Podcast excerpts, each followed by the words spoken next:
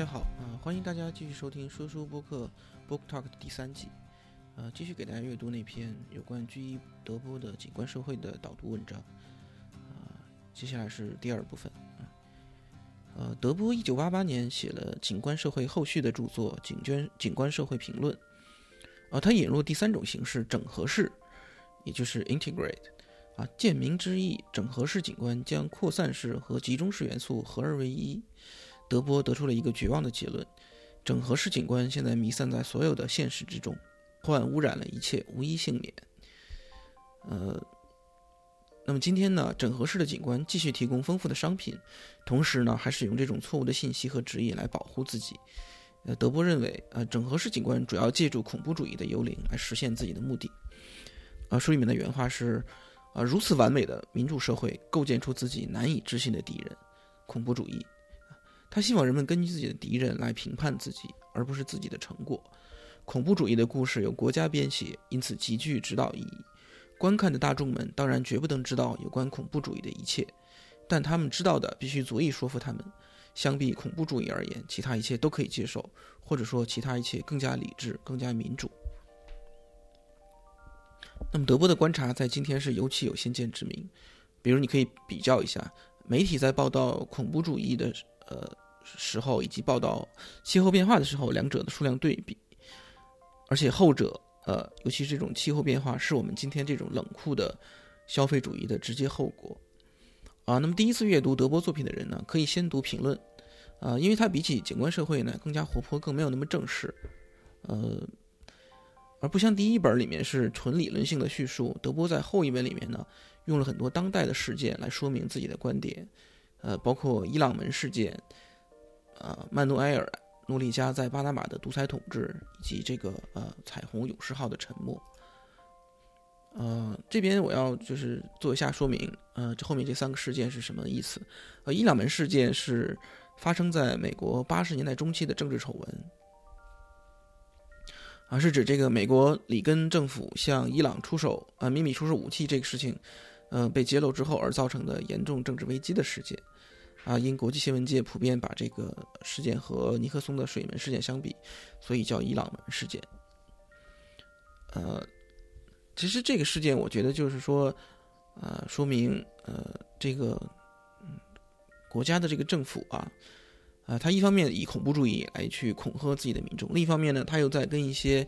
被他定义为恐怖主义的一些呃政府或者组织做一些幕后的交易。啊，如果你了解这个呃九幺幺和本拉登的这个历史的话，你就会知道，其实本拉登一开始是就是得到美国中情局的支持的。呃，包括现在的 ISIS，呃，其实他们如果往前倒这个历史的话，都是跟呃美国中情局包括一些机构在海外的这些。呃，对他们的支持有着不呃千丝万缕的这种联系的。那么安诺埃尔·诺列加呢？呃，就是他是巴拿马的一个呃所谓的独裁统治者。呃，实际上他之所以能够上台，也是跟他自己在中情局受过这种培训有很密切的关系。后来，然后当他不再呃听从美国的这个安排之后呢，呃。美国就发动了这个巴拿马战争，就是入侵了巴拿马，把这个诺列加的政权给推翻了。嗯，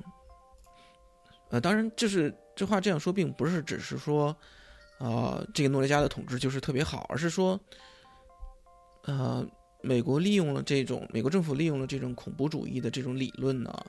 去呃想达到自己某些不可告人的目的啊、是这个样子。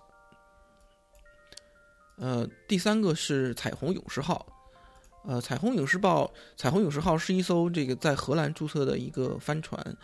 是属于呃当时的那个呃绿色和平组织的一个旗舰。呃，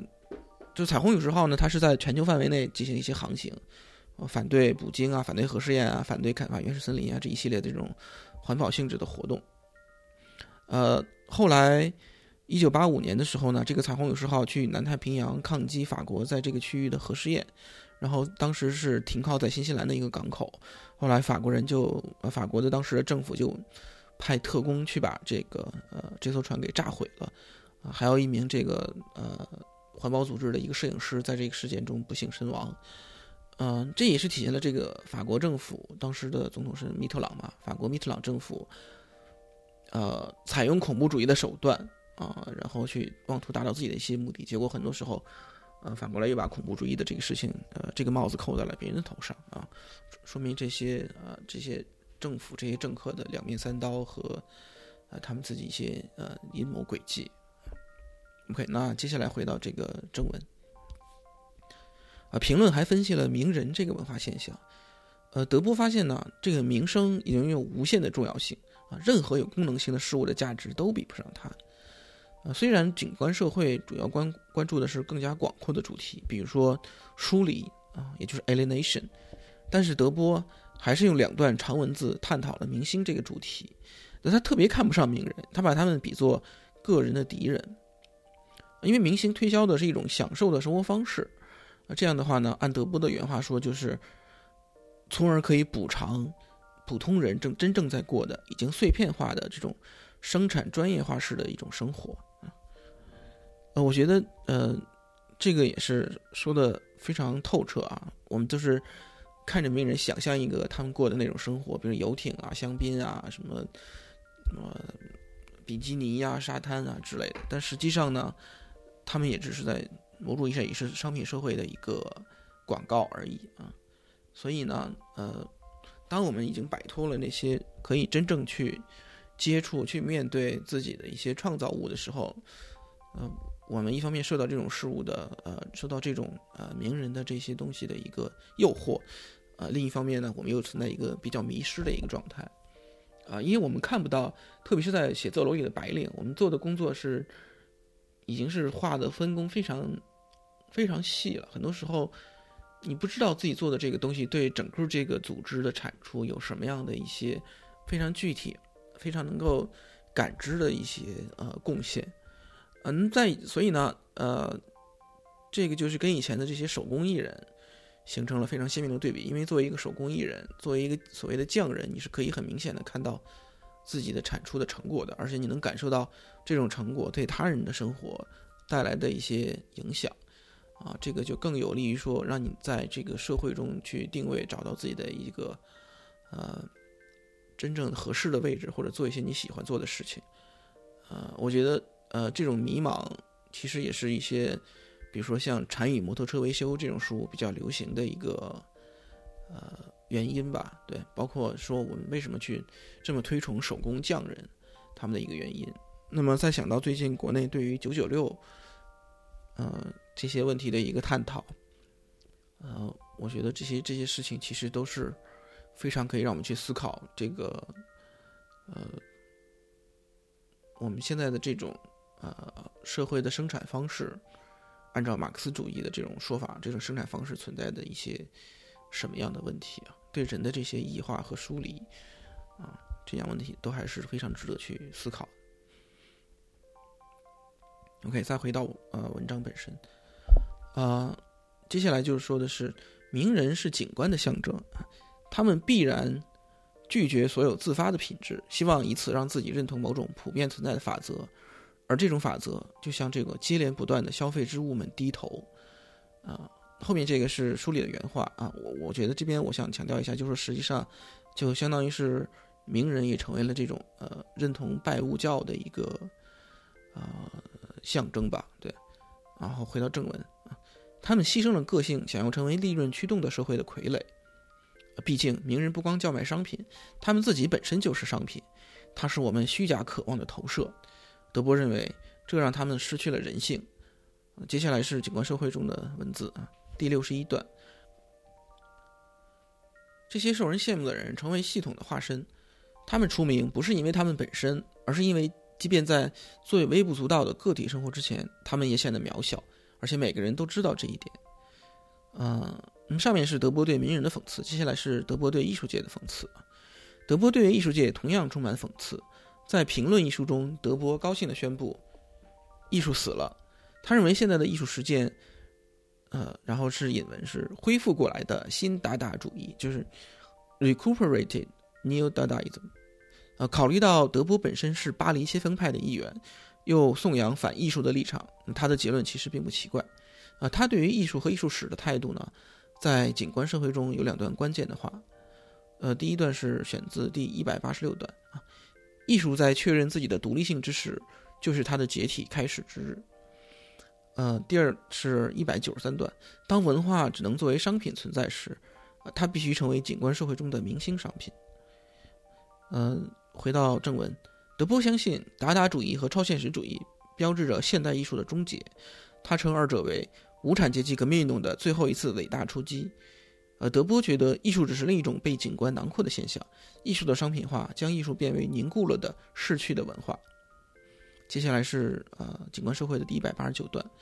一旦这种艺术史纪念品的集合成为可能，那也就是艺术世界的终结。在这个博物馆的时代中，当艺术有关的沟通不再存在，所有以前的艺术表达也就可以得到同样的接受了。啊，因为无论这些艺术表达有什么特别的沟通问题。如今比起整体的这个沟通障碍的呃更严重的这个问题来讲呢，其实都算不上什么了。啊，这是选自《景观社会》的第一百八十九段。呃，接下来回到文章。呃，德波引用了美国学者克拉克·科尔的一个研究。呃，科尔指出，呃，与这种知识消费有关的行业呢，将会成为美国经济发展的推动力。呃，这说明一下，知识消费就是像比如说像艺术啊、呃技术啊和娱乐啊这些行业啊。那么，回到正文，就是德波的观察和我们当下的情况如此类似，这是又一个例证啊。呃，上面是景观社会对艺术的一些相关的呃内容啊。接下来回到呃德波去对景观这个词的一些分析啊。回到正文，景观社会的批评之所以长寿不衰，部分原因在于德波拒绝描述景观的具体形式。他把重点放在景端呃景观不断变化的特性之上，鼓励读者仔细审视身边的世界。呃，正因如此呢，人们总是颂扬这本书的一个呃预见性。那么，当代的读者马上就可以把德波的分析用在如下的一些情形啊，比如说媒体行业的破裂啊，互联网的兴起啊，或者社交媒体的使用啊。呃，可以发现的是，德波的很多句子开头都在说景观是。点点点，就景观是什么？景观是什么？景观是什么？比如第四十九段，景观是金钱的另一面，它相当于所有商品的统一抽象等价物。第六十三段，景观只不过是一个幸福和谐的图像，它处于痛苦的中心，那么这个中心让人平静，而图像周围是荒芜、孤寂和恐惧。呃，第七十一段，景观是绝对的教条，同时又无法达成任何固定的教条。呃。OK，那再回到正文，呃，德波毫无顾忌地重复用词，这正如景观的无处不在，强化了，从而强化了他的这个批判，啊，这是非常聪明的一个修辞手法，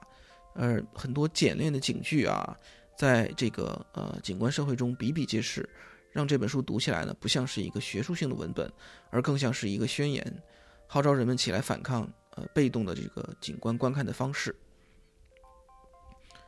那么书中被引用最多的是第九段，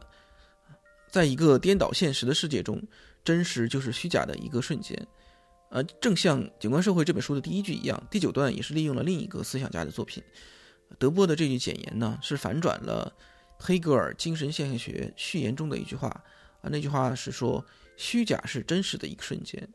而德波的这句话说的是，在一个颠倒现实的世界中，真实就是虚假的一个瞬间。景观社会中到处都是这样微妙又直接的引用啊，引用其他思想家的作品，呃，不光是黑格尔和马克思，德波还引用了呃格奥尔格·卢卡奇、莎士比亚、叔本华、费尔巴哈以及马基亚维利的文字，呃，这样原文本式的手法呢，让德波的作品进入了更加经典文本的一个行列，呃，同时还象征着情景主义国际的一个 de t o u r n e m e 啊，这是法语啊，这个词可以译为转向、绕路、变更路线或是劫持，呃，但中文来讲，呃，我觉得可以翻译成挪用。啊，接下来，呃，我想再介绍一下他前面提到的几个人名。呃，卢卡奇，这是匈牙利的一个著名的哲学家、美学家、文学史家和批评家，二十世纪西方最负盛名的马克思主义思想家之一，西方马克思主义的创始人和奠基人。呃，莎士比亚就不说了啊。叔本华是德国的哲学家，也是我个人非常喜欢的一个哲学家。呃，这个就不再多介绍啊。费尔巴哈，呃，费尔巴哈是一个德国的哲学家和人类学家。呃，他的有一本著作《基督教的本质》啊，是让他的成名之作，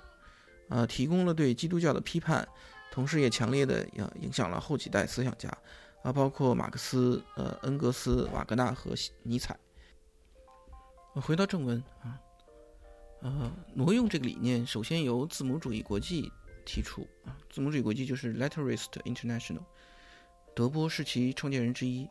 后来在情景主义国际中得到修正。呃，在一九一七年的一篇文章《挪用用户指南》中，呃，德波和艺术家吉尔约瑟夫·沃尔曼将挪用定义为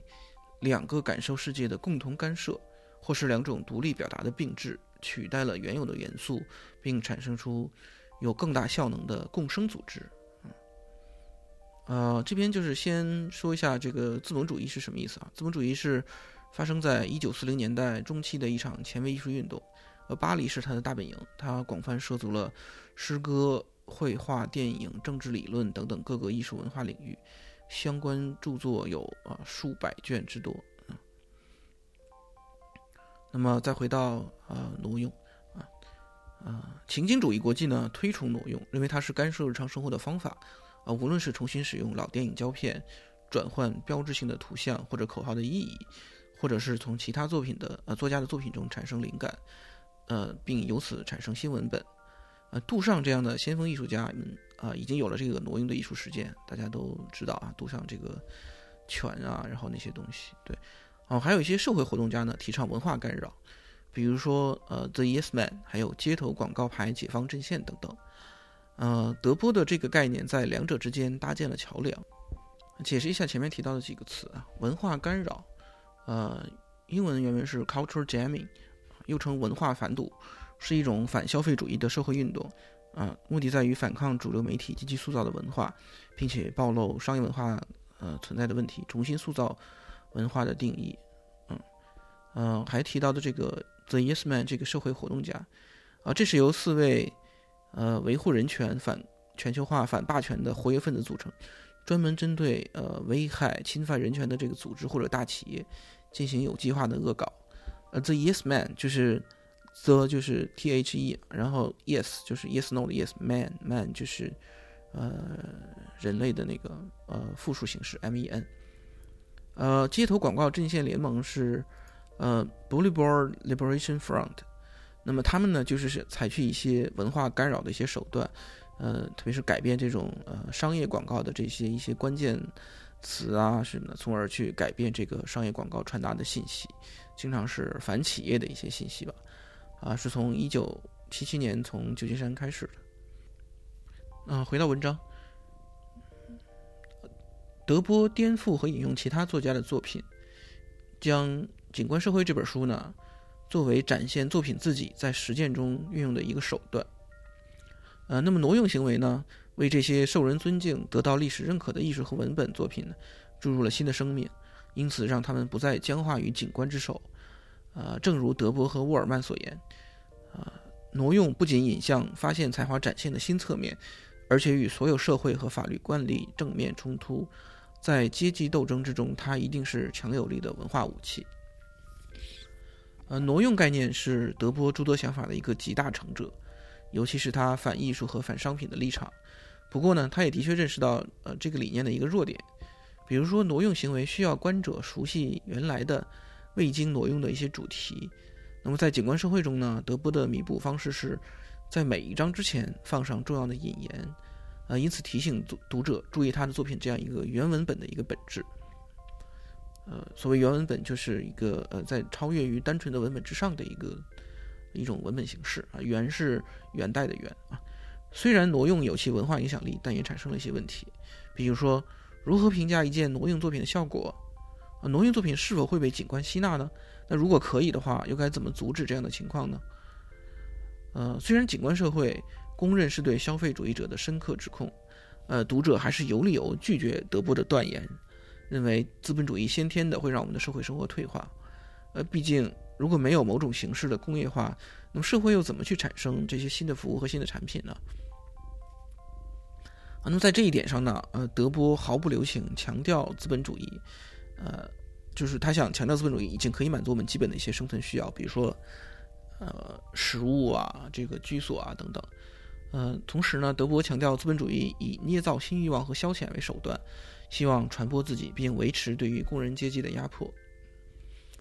呃，在《景观社会》第四十七段中，德波是这样说的：“新的贫困与旧的匮乏相距不远，因为前者要求大多数人作为领薪水的工作者，参与到永无尽头的对获取的呃追求中。每个人都知道自己要么屈服，要么死。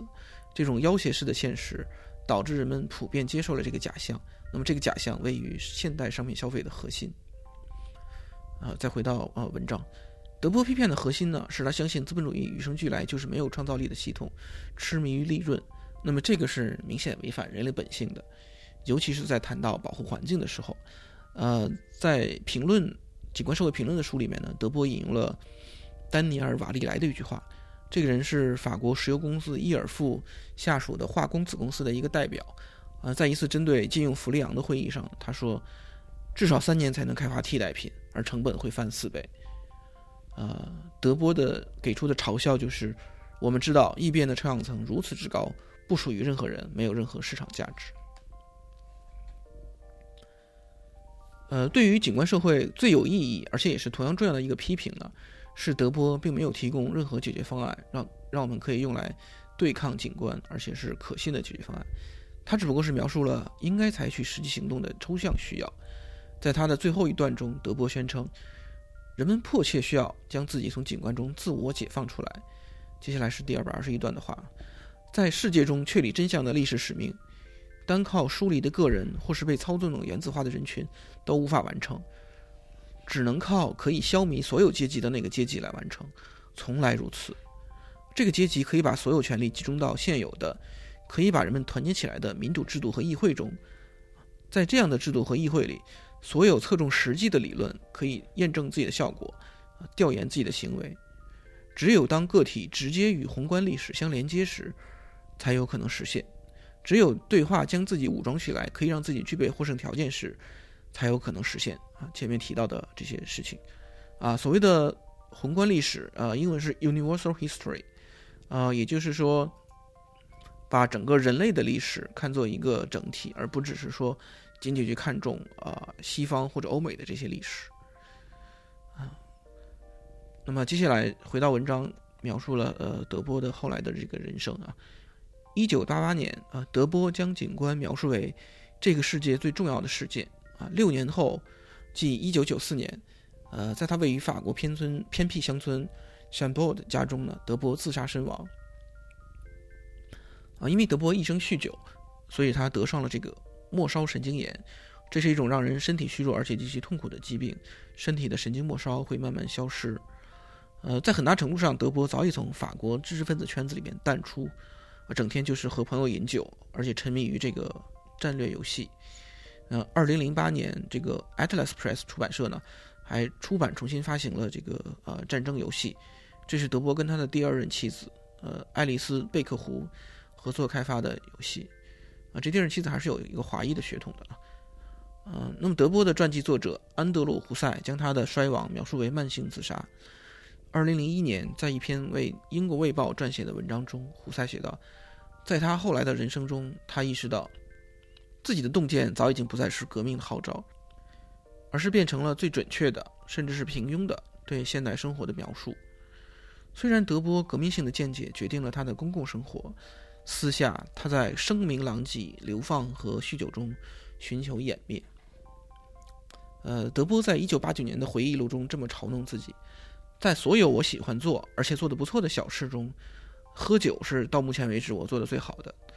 虽然我读了很多书，但我喝的更多。我写下的东西比很多写东西的人少得多，但我喝下的酒比绝大部分喝酒的人喝得多。不过要看到的是，作为一个写的确实不算多的人而言，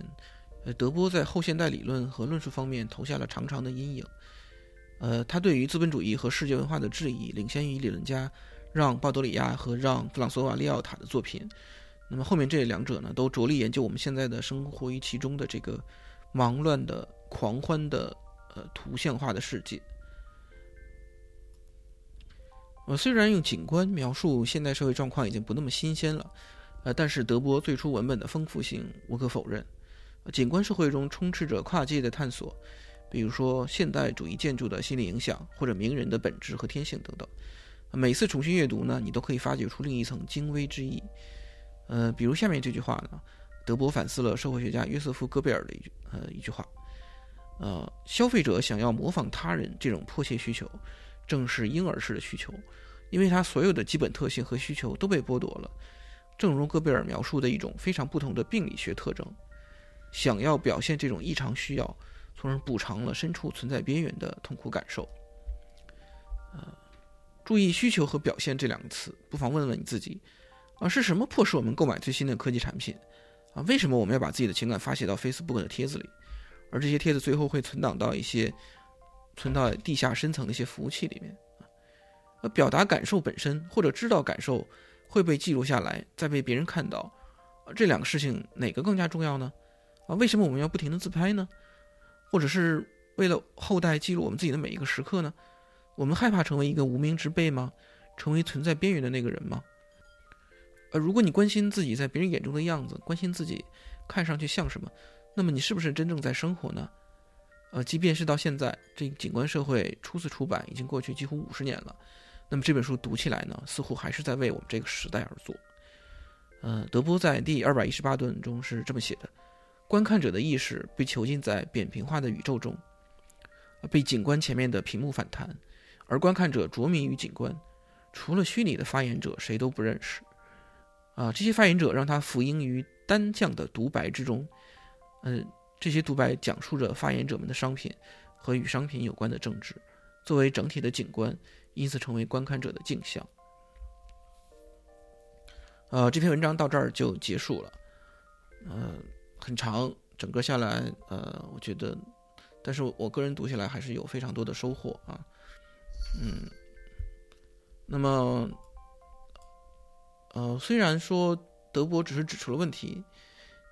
但是，呃，他给出的解决方案，正像文里文章里说的，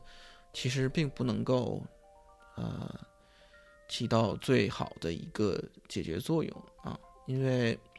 呃，我想，呃。德波包括他这个情景主义国际正义这一系列都是左翼的这些知识分子嘛，他们是非常推崇马克思主义的这个哲学和思想的。嗯，就这个地方我觉得非常值得警惕的，就是说，虽然呃中国也是天天在说高举马克思主义的旗帜啊，呃不啦不啦不啦不啦，就是首先我觉得可能很多人就没有看过马克思主义的原著，不知道原文的理解对不对。啊，包括《资本论》这一系列东西啊。另外，呃，在选取马克思主义的时候，可能大家有意识的忽视了马克思主义对人的尊重、对人性的尊重。呃，我觉得这个是呃某些人有意无意的去忽视掉的啊。这个我觉得大家呃必须要警惕。第三就是说，呃，马克思主义。提出的一些事情，马克思主义理论在他那个时代背景有它的意义。那么有些东西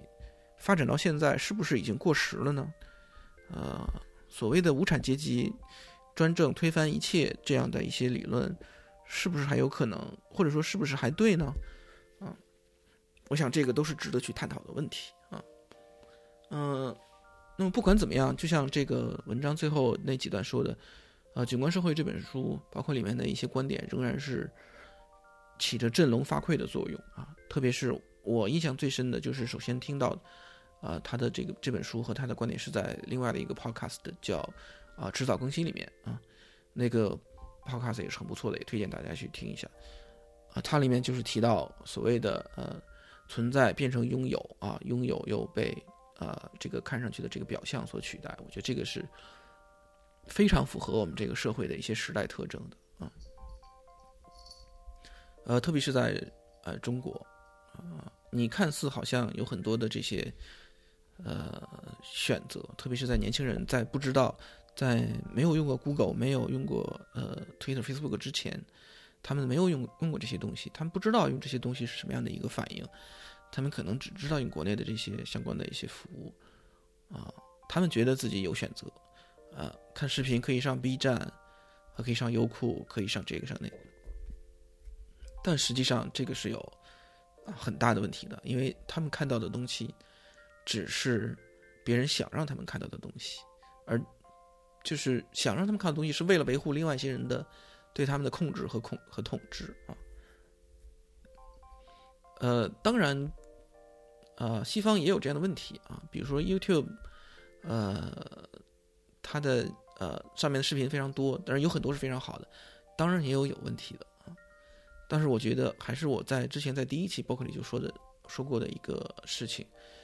就是没有哪个社会是完美的啊。哥德尔不完美定理已经证明了，从数学上证明了，不可能有一个完备的系统，不可能有，也就是说，不可能有一个完美的系统。那么最重要的是，当你出现了问题之后，怎么样去改进，怎么样去改正？你是解决问题呢，还是解决提出问题的人？我觉得这个才是最重要的一个事情啊。呃，德波这本书提出了很重要的问题啊。那么怎么样去解决这个问题？我觉得我们看到问题的人都可以去思考啊。呃，还有一个更有意思的事情是什么呢？就是。呃，这篇插图导读的评论里面有一句话特别有意思，呃，我在这边给大家念一下。呃，天哪，这这篇文章有这么多文字，我就跳过了文字，直接看一幅又一幅的插图了。哎，这些插图太可爱了。呃，我觉得我对于《景观社会》这本书就已经有了一个相当不错的理解了，因为就是因为有这些插图的存在。呃，我觉得这个就是很明显的一个。景观社会对人的影响的一个表现啊，我不知道他的留言是有意这么写，还是说有意识的要体现这种效应，还是说无意识的体现这种效应啊？嗯，因为这个这篇文章里面插图大概有六七幅的样子，呃，出于版权原因，我建议大家通过这个 show note 链接点过去看啊，嗯，那么你只是看到这些图片，可是你并不知道这些文本里面的这些意思啊。也就是说，某种意义上，你就已经被景观给呃给给笼罩、给淹没了啊！嗯，你并没有去发现这些文字里面的这些精微的、微言大义的这些含义啊，甚至包括更多的信息，是你在呃看这个图片中就被遗漏掉了啊。好，那么这个就是呃。说书播客 Book Talk 的第三集，呃，欢迎大家收听啊！如果你感兴趣的话，可以在各个这个呃博客订阅平台，或者是呃发邮件跟我联系，在 Show Note 里面都能看到我的邮件地址啊。好，谢谢大家，再见。